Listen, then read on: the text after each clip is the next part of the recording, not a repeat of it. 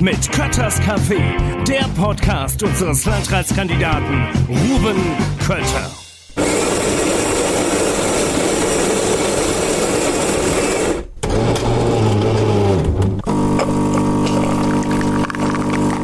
Hallo und herzlich willkommen zu Kötters Café, der Podcast, in dem ich mich mit Menschen aus dem Wetteraukreis unterhalte, die unseren Kreis prägen, gestalten und ihn einfach auch gern haben und das auch im Leben zeigen. Heute bin ich bei einem ähm, sehr großen Unternehmen, bei einem der größten handwerklichen Arbeitgeber der Region, und zwar im Industrie- und Gewerbegebiet in Bärstadt, in einem echten Café. Vor mir steht ein wunderbarer Milchkaffee mit Schaum, auf den ich mich jetzt schon sehr freue. Und mir gegenüber sitzt einer der Geschäftsführer der Firma Hinnerbecker, nämlich der Jens Steinhauer. Jens, schön, dass du da bist und dass du dich mit mir heute ein bisschen unterhalten möchtest. Ja, schönen guten Morgen, Rufen. Danke, dass ich hier sein darf. Ist ja dein Haus. Ja, Also das stimmt auch. Habe ich mir auch gerade überlegt. Ich glaube auch das erste Mal, dass du zum Kaffee eingeladen wirst morgens ja, und nicht selber kochen musst. Und? Schmeckt hervorragend. Das Sehr freut gut. mich, ja. Ähm, Jens, äh, also vielleicht kurz vorneweg zur Einleitung. Wir haben eine, ähm, eine lange Geschichte zusammen, die Oh Firma ja. Hinnerbecker und ich. Also ich habe als Zivildienstleister hier bei euch gefahren. Kann ich Äh, mich noch lebhaft dran erinnern. Ja. ich habe auch einen Unfall gebaut damals einmal. Ich habe einen, einen Ach, Vordach du warst das. abgeräumt. Das war ja, ich. Es Ja. gab nur einen Unfall bei uns. Das warst du, okay?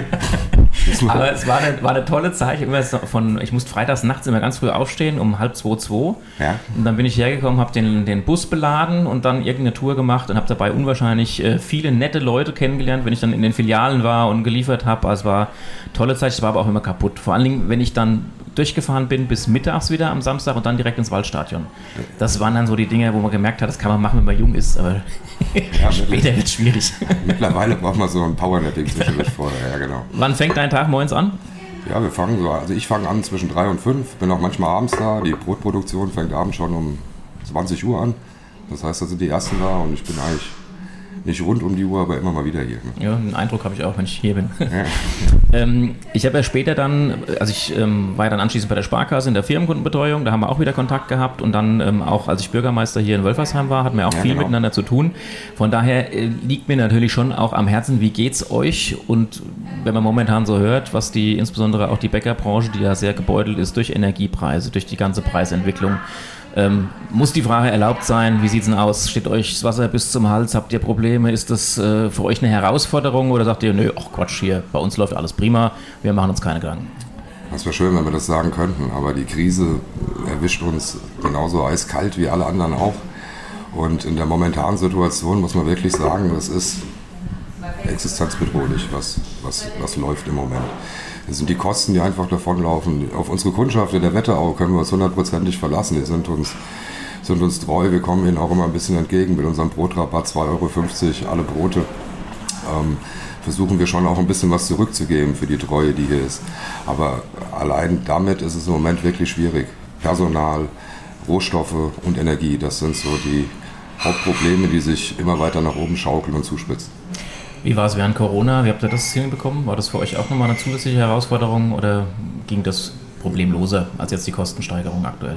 Also ich muss sagen, Corona war wirklich ähm, nicht problemloser. Also es war natürlich auch eine Herausforderung. Die Cafés waren geschlossen. Wir mussten uns quasi wie neu erfinden. Das heißt, die letzten zweieinhalb Jahre waren wir immer wieder dran. Also wie jedes Unternehmen, das jetzt noch am Markt ist, äh, Neuerungen, Ideen, irgendwas zu optimieren, äh, Sachen wieder so zu machen, ein Stückchen Normalität, habe ich ja gesagt, äh, zurückzugeben. Und jetzt nach zweieinhalb Jahren ist es auch echt es ist zwar ein Tunnel, aber es ist irgendwie kein Licht da. Und äh, das ist das, was im Moment so ein bisschen auch Kraft kostet, sich selbst zu motivieren und immer wieder neu und immer wieder nach vorne und neue Ideen.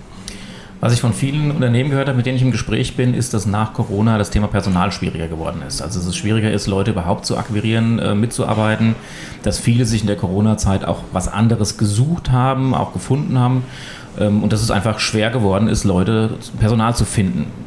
Kannst du das bestätigen? Wie sieht es bei euch aktuell aus?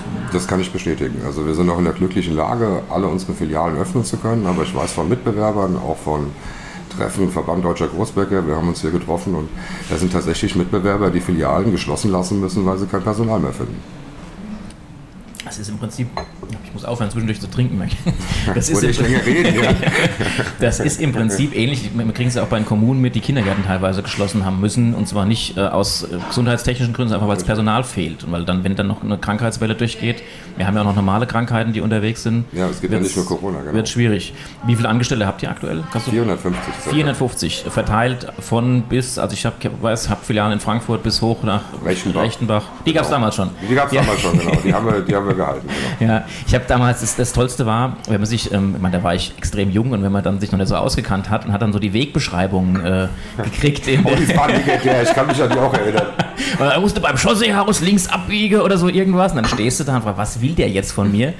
Ähm, ja, aber wir haben alles gefunden und alles ausgeliefert, war, war schon ganz gut. Und die Wetterau ist nachts wunderschön, ne? das muss man sagen. Wenn die Straßen leer sind. wenn die Straßen vereist ist, sind und noch nicht freigeräumt sind und du hast so einen Bus voller Backwaren hinten drin oder auch im Sommer, ich weiß noch, einmal musste ich so eine Torte bei glühender Hitze zu irgendeiner Hochzeit fahren und ich habe geschw hab geschwitzt, nicht wegen der Hitze, weil ich immer nach hinten geguckt habe, ist die Torte noch anständig da. Ja, aber dann kannst du Auto fahren. ja, seitdem kann ich rückwärts fahren. Also die Leute wundern mich immer, wie ich rückwärts fahre, über Außenspiegel nur. Seitdem Fußgängerzone Bad Nauheim, durch die Tische durch und dann rückwärts wieder raus. Also da, da lernt man Auto fahren. Da lernt man Auto fahren. Definitiv. Genau. Und auch auf der Rampe rückwärts mit Knick. Ja, äh, oh ja, genau. Zur, zur, Erläuterung, man muss rückwärts an die Rampe ranfahren und man muss genau den Punkt erwischen, bis dann hinten diese Plastiklippe dann angestoßen hat. Und da muss man genau gucken. Er hat nicht immer geklappt, ja. ja man hat ab und an mal versucht, die Rampe, die Backstube zu schieben. Und, naja. Ah, ich war kürzlich mal wieder bei euch in der Backstube und habe mich umgeguckt. Es hat sich natürlich auch viel verändert im Bereich Technologisierung, Digitalisierung. Also wo wir früher noch mit Edding was auf ein Kärtchen geschrieben haben. Äh, mittlerweile Displays. Ist genau. alles mit Display und also da habt ihr schon auch viel gemacht in letzter Zeit, was so Digitalisierung angeht. Digitalisierung oder? und halt auch äh, Papiersparen, weil wenn man für jede Filiale ein Zettelchen braucht und überall steht ein Artikel drauf, das sind natürlich dann auch Mengen. Also da haben wir dann auch schon relativ früh angefangen. Papierlos schaffen wir nicht ganz, aber äh, zumindest zu reduzieren. Mhm. Ähm, Stichwort so Nachhaltigkeit und Reduzierung. Es wird ja auch viel Kaffee zum Mitnehmen, Coffee to go, wie es neudeutsch so schön heißt, äh, verkauft. Ihr habt jetzt auch so ein Pfandsystem ähm, ja, genau. eingeführt. Genau. Wird das angenommen? Es wird angenommen, ja. Also es sind viele, die sich den Becher dann mitnehmen. Also wir nehmen ja den alten Becher zurück. Der Deckel muss behalten werden oder sollte behalten werden, weil das ist schon sehr persönlich, mhm. so ein Plastikdeckel, finde ich. Und, äh, aber die Becher werden getauscht und es wird auch angenommen. Gut, sehr gut. Also da wird schon auch geschaut, dass alles so ein bisschen äh, nachhaltiger ist und da ist das Bewusstsein äh, seit Corona und seit der Krise eigentlich hat viel getan Hat viel getan, muss man ja, ganz auch bargeldloses ja. Bezahlen, ja. das war ja mein Bäcker eigentlich. Ihr habt ja auch immer Schilder stehen gehabt, dass ihr wünscht, dass man bargeldlos bezahlt in ja, der Corona-Phase. Also ja, genau, das ist halt, das war ja so generell, dass wir halt versuchen von dem äh, Bargeld auch der direkte Kontakt wegzukommen. Und das war ja eigentlich bis vor Corona undenkbar bei Bäcker mit Karte zahlen. Du wirst schief angeguckt, wenn du da 3,50 Euro mit Karte bezahlen genau. wolltest. Und, äh, und jetzt mittlerweile ist es, äh, ja, hat sich schon ziemlich gesteigert. Ja. Stichwort Nachhaltigkeit ähm, deckt sich ja auch mit dem am Anfang, was wir gesagt haben, steigende Energiekosten. Habt ihr da auch irgendwie was machen können, um die Energiekosten zu reduzieren? Ich meine, ihr, ihr produziert ja extrem energieintensiv, es geht ja auch gar nicht anders. Aber habt ihr Stellschrauben gehabt, wo ihr was machen konntet? Ja, wir haben halt gewisse, gewisse Möglichkeiten, dass wir halt unsere Hauptverbraucher nie parallel laufen lassen. Das heißt, was ist Hauptverbraucher? Was ist das bei ähm, Die äh, Spülmaschine mhm. für die Körbe, wichtig mhm. und äh, braucht natürlich viel Energie. Die Fettbackanlage, wir haben lange gezögert, ob wir überhaupt Berliner anbieten können dieses Jahr, mhm. aufgrund der Energiekosten. Also äh, nur mal ein Beispiel, die Energiekosten pro Berliner haben sich um fast 30 Prozent gesteigert. 30 äh, Cent, nicht Prozent, sogar tatsächlich Cent. Das sind mehr als. Äh, gebt, ihr das, gebt ihr das weiter komplett? Wir können ja nicht alles weitergeben, das, das, funktioniert nicht. Also deswegen müssen wir uns dann überlegen, dass wir halt effektiv und nicht immer äh, in Etappen, sondern wirklich am Stück dann durchbacken, dass das halt wirklich effektiv äh, äh läuft und das Hochheizen, schon warm gehaltenes Fett, also dass wir wirklich weniger Energie brauchen äh, für die Aufheizphase und fürs Backen. Mhm. Ähm, ihr seid du hast den Brotrabatt eben angesprochen, äh, ihr seid auch beim Thema Marketing immer sehr kreativ. Ja? Nicht immer mit glücklicher Hand. Ich erinnere mich an eine Diskussion in der, im Wetteraukreis vor langer, langer Zeit, brauchen wir nicht mehr aufwärmen. Äh, Aber ihr seid da schon immer auch weit vorn, ihr seid auch kreativ bei der ähm, Folierung von euren Fahrzeugen. Wer, wer, ist da der kreative Kopf? Wer hat da die ganzen Ideen dahinter? Ja, das machen wir so familienintern. Wir sitzen auch so zusammen und dann hat einer eine Idee und ich arbeite mit einer äh, mit einem guten Designer noch zusammen, der mir das Ganze auch noch so ein bisschen umsetzt und dann kommen manchmal schon ganz lustige Sachen raus. Max Pac- Spencer, The Backman. Der Backman, genau. Nee, ist schon gut. Und ähm, gleichzeitig ähm, unterstützt ihr aber auch hier vor Ort, wo ihr könnt. Also ich habe das als Bürgermeister noch in Erinnerung und ich glaube, wenn ich dieses Jahr am See war, ihr wart auch wieder Premium-Kultursponsor. Ich habe die Ja, richtig. Flyer überall in Filialen gesehen. Das ist auch was, was ihr trotzdem weitermacht, wo ihr sagt, das ist uns wichtig, einfach als Standortunternehmen äh, auch zu zeigen, wir sind da und wir unterstützen hiermit.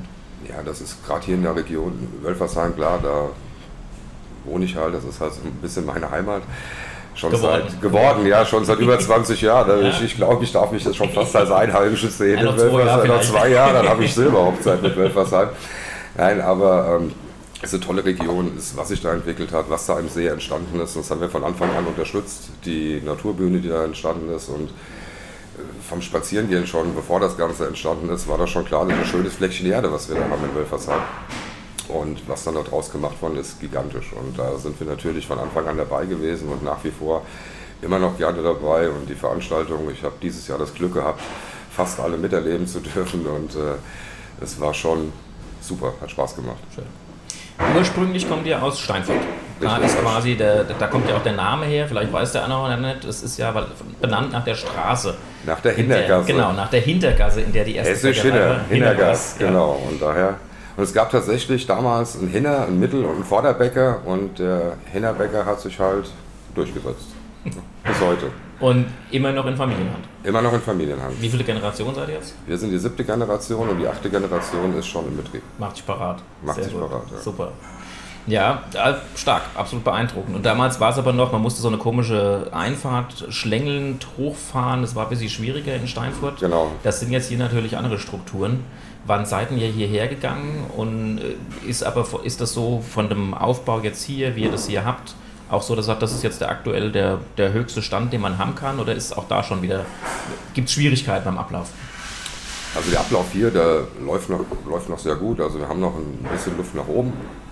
Hier an dem Standort, wir sind sehr gut aufgestellt. Wir haben die Touren optimiert, dann auch mit verschiedenen Abfahrtszeiten, dass halt auch die Rampenplätze lang, dass nicht immer alle gleichzeitig weg wollen oder gleichzeitig zurückkommen. Das gab ja dann immer Reiberei, ne, wer den schönsten Parkplatz hat. Und, Und den längsten das- Bus war den längsten auch Bus, genau. weil je größer der Bus, desto einfacher war es, die Tour Und zu die, und die PS-Zahl war wichtig. Mittlerweile haben wir alle Busse gedrosselt, auch äh, aus ökologischen Gründen auf 120, weil die Mhm. alle auch auf den Autobahnen unterwegs sind und da ist 120 okay. Reicht und so das auch. reicht auch mit so einem Bus. Wenn der voll beladen ist, Ja. dann ist das auch eine Waffe, wenn der durch die Gegend fährt. Und äh, auch das haben wir gemacht und das, da hat sich die Struktur hier schon, äh, wir sind so aufgestellt, dass wir noch, äh, so, noch, also meine Generation, die kann hier noch den Standort halten, ja. Sehr gut. ähm, Stichwort äh, Unternehmen, Herausforderungen, Veränderungen drumherum. Wie ist es denn, du darfst ruhig auch mal an einem Kaffee trinken. Ja, ja, ich, ich habe gerade schon, ich hab grad schon geschaut. Nicht, dass er und kalt wird. Die Frage dann kommt, Ich mache die Frage ein bisschen länger. Okay. Ähm, es sind große Herausforderungen da und oftmals ist es ja auch so, dass die Politik nicht nur unterstützend da ist, sondern sich auch an der einen oder anderen Stelle bürokratische Hürden auftun, dass Schwierigkeiten da sind. Gibt es denn aktuell was, wo du sagst, Mensch, das wäre mal was, das könnte mal geändert werden? Da gibt es, glaube ich, viele Ansatzpunkte. Das wird jetzt hier, glaube zu weit führen. Aber was mich hier am meisten stört, ist halt dann halt immer in diesem. Ich meine, wir sind ja auch in verschiedenen, äh, in verschiedenen Kommunen tätig. Und gerade Corona hat uns gezeigt, dass das nicht immer alles einheitlich war und wir über verschiedene Stöckchen springen mussten. Oder halt auch so hausgemachte Probleme, wenn Fahrer von uns, du kennst das ja auch, morgens um halb fünf in Großstädten aufgeschrieben werden, weil sie den Verkehr blockieren. um halb fünf Uhr morgens, also da ist niemand unterwegs und es geht auch um zehn Minuten ausladen. Und da gibt es tatsächlich äh, Städte, die uns dann jede Woche fünf Strafzettel schicken, weil der Fahrer da auslädt. Und das sind halt so Nebenkriegsschauplätze, wo ich einfach denke, das ist mir zu. Ja, klar hat er recht, aber der, Fahrer ist 60 Jahre alt, will sein Geld verdienen und soll dann die Ware 300 Meter über die Straße schleppen. Also äh, dieses Menschbleiben in der Politik, das ist mir einfach so ein bisschen auf der Strecke geblieben, dass immer irgendwo Paragraphen sind und an was man sich halten muss. Und ich, ich denke, in der heutigen Zeit will keiner mehr irgendeinen knechten oder äh, oder was, was Böses. Aber wenn das dann so überreguliert ist und äh, sich dahinter versteckt wird, dass es äh, Sachen sind, die rechtens sind oder, naja, oder Behörden, die, die ewig brauchen, bis irgendwas entschieden wird, das sind halt so Sachen, wo ich einfach denke, Es war früher schon kacke und das macht uns die Sache heute nicht unbedingt leichter. Ja, ja, also so ein, ich sag mal, ich sage ja immer, die, ähm, wenn es den Unternehmen in der Region gut geht, dann geht es der Region auch gut, weil ihr letztlich durch eure, insbesondere durch eure Arbeitsplätze, aber auch durch eure Produkte, die ihr anbietet, ja unser Leben eine, eine Perspektive gebt und auch irgendwie schön macht das Ganze, egal in welchem Bereich die Unternehmen tätig sind. Sie tragen einen ganz wichtigen Teil bei, mal von Gewerbesteuer und Finanzierung noch abgesehen, was auch unheimlich hilft. Von daher, äh, ich habe das bislang immer so gemacht und wünsche mir das auch, dass einfach die politisch Verantwortlichen schon das auch sehen und sagen, hier, die Unternehmen sind unterstützenswert. Wenn jeder nur noch online bestellt, dann sterben unsere Städte aus und wir haben äh, keine Arbeitsplätze und nichts mehr vor Ort. Und wenn ähm, Qualität nicht mehr wertgeschätzt wird, dann haben wir ein Riesenproblem. Und da gehören so Kleinigkeiten manchmal dazu. Das muss nicht die Riesenunterstützung sein. Es ist manchmal reicht schon, wenn in der Verwaltung der Geist vorgelebt wird, dass Unternehmen Unterstützung verdienen und nicht zusätzliche Hürden. Richtig. Würde manchmal schon helfen. Wäre wär einfach schon mal schön, ja, wünschenswert, ja genau. Äh, Themenwechsel. Äh, wir haben über folierte Autos gesprochen. Ich weiß, du hast auch ein ganz schickes foliertes Auto. Ja, das kommt jetzt neu auf die Straße. etwas, ich bin auch etwas Eintracht-affin. Das ist meine zweite, zweite Liebe gegenüber dem Betrieb. Ja. Ähm, es ist äh, tatsächlich so, es wird ein richtig schöner roter Bus mit dem zwölften Mann im Rücken. Also man sieht schon, für welchen Verein mein Herz schlägt. so ist auch richtig. Das auch schon seit den 90er Jahren. Ich habe Iboa bei Eino Kocha mitgemacht, ich habe Abstiege mitgemacht, ich habe Rostock erlebt. Und dann sind das hier natürlich äh, traumhafte Bedingungen ich, für einen Eintracht-Fan. Neulich habe ich irgendwo entweder was ein T-Shirt oder ein Aufkleber. Ich fand uns schon gut, als wir noch scheiße waren. Ja, genau. Also genau so kann man das sagen. Ja. Also mit genau. Lajos Stetagi und seinem äh, DFB-Pokalsieg in den 80er Jahren hat alles angefangen. Und ja. das kann man so sagen. Und seitdem schlägt das Herz für die Eintracht. So muss es sein. Und so bei mir, bei mir ähnlich, bisschen später, aber ich habe auch alle Zweitliga-Zeiten mitgemacht und bin auswärts ins Stuttgarter Degerloch oder sonst wohin gefahren. Wir waren überall, genau, ja. Und da kann man das heute einfach anders äh, genießen und zu schätzen wissen und dann ist so ein Champions League Weiterkommen schon was, was man, äh, was man wahrnimmt und bewusst auch genießt. Das Schönste, was ich gelesen habe über unsere Eintracht, war Frankfurt jubelt, Barcelona atmet auf. Das fand ich, ja, das, das, fand ich, das fand ich aussagekräftig. Ich glaube, Europa kennt uns. Ja, das glaube ich auch. Also insbesondere in Barcelona ist der Name Eintracht Frankfurt jetzt in die Geschichtsbücher des, des Vereins eingegangen. Das Heimstadion von Eintracht Frankfurt in Spanien. Sehr gut, sehr gut. Ähm, 450 Mitarbeiter habt ihr etwa, hast du eben gesagt, eine, eine Mega-Zahl. Ja. Wie schafft ihr es denn da, ähm, ich sag mal so Personalführung, Personalmotivation, wie kriegt ihr das denn hin? Anders gefragt, ich meine, bei 54, du kennst auf keinen Fall alle. Das ist nicht zu schaffen, keine Chance. Ist, ist Aber trotzdem Chance, musst du ja irgendwie auch es hinbekommen, dass eine Bindung an das Unternehmen da ist. Wie schafft ihr das? Also wie kriegt das hin, dass jemand, der vor Ort steht, in der Filiale in Rechtenbach, dass der sagt, Mensch, ich bin Team Hinterbecker und das finde ich gut?